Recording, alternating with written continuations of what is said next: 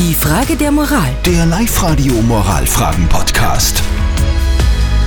Millionen Menschen schauen sich jeden Tag die Fernseh-Reality-Soap Das Dschungelcamp an.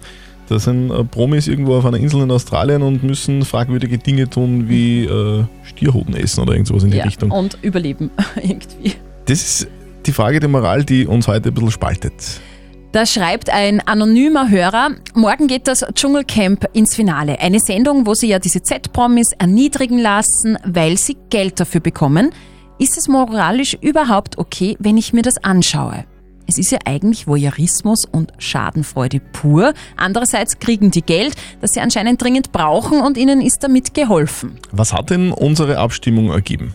Also es ist ähm, ja sehr unterschiedlich. Die Julia schreibt, ich schaue es mir an, weil es mich unterhält. Da sehe ich überhaupt kein Verwerfliches daran. Der Klaus meint, die Promis machen es freiwillig, zicken rum, also warum nicht anschauen, tut sich ja keiner weh.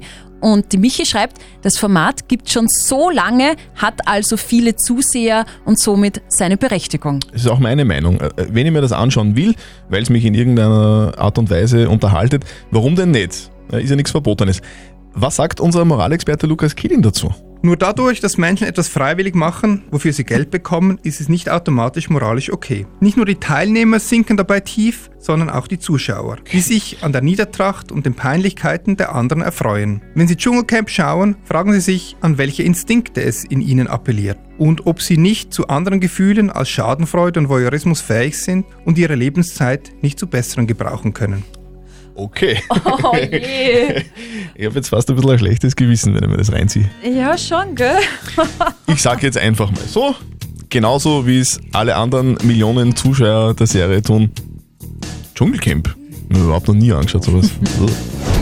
Die Frage der Moral. Der Live-Radio Moralfragen-Podcast.